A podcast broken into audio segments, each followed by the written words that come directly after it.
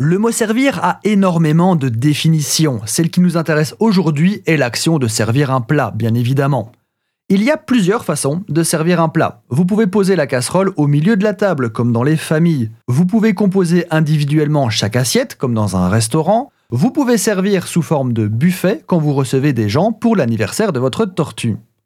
Toutes ces situations sont des services différents. Comme vous vous en doutez, on leur a donné des noms. Service à la française, service à la russe, service direct, etc.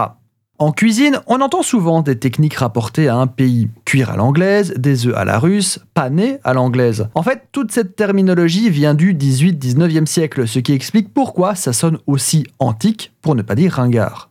Il existe le service à l'anglaise. Pour ce service, on dispose le repas sur des plats et les serveurs viennent à la gauche du client pour les présenter puis les servir.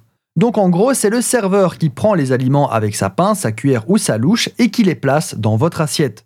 Le service à la française est l'ancêtre de notre buffet. Les plats sont présentés sur une grande table et les convives se présentent avec leur assiette vide devant le plat de leur choix pour que le serveur de l'autre côté de la table leur serve une portion du dit plat. On peut aussi présenter le plat comme pour le service à l'anglaise, mais alors c'est le client qui se sert.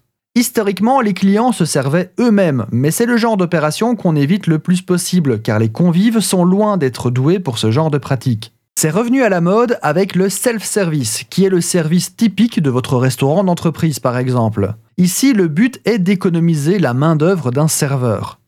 Le service direct ou service sur assiette est assez transparent. La brigade vous compose une assiette et un serveur vous l'apporte. Ça paraît si naturel, si évident pour un œil contemporain mais sachez que ce style de service est en fait assez récent. Il y a évidemment d'autres services moins visibles. Pensez au teppanyaki où le chef cuisine devant vous. Pensez au drive-in qui est techniquement un service. Voire pourquoi pas les distributeurs à boissons ou à friandises. Eux aussi prodiguent un service. Un service n'implique pas toujours directement un serveur.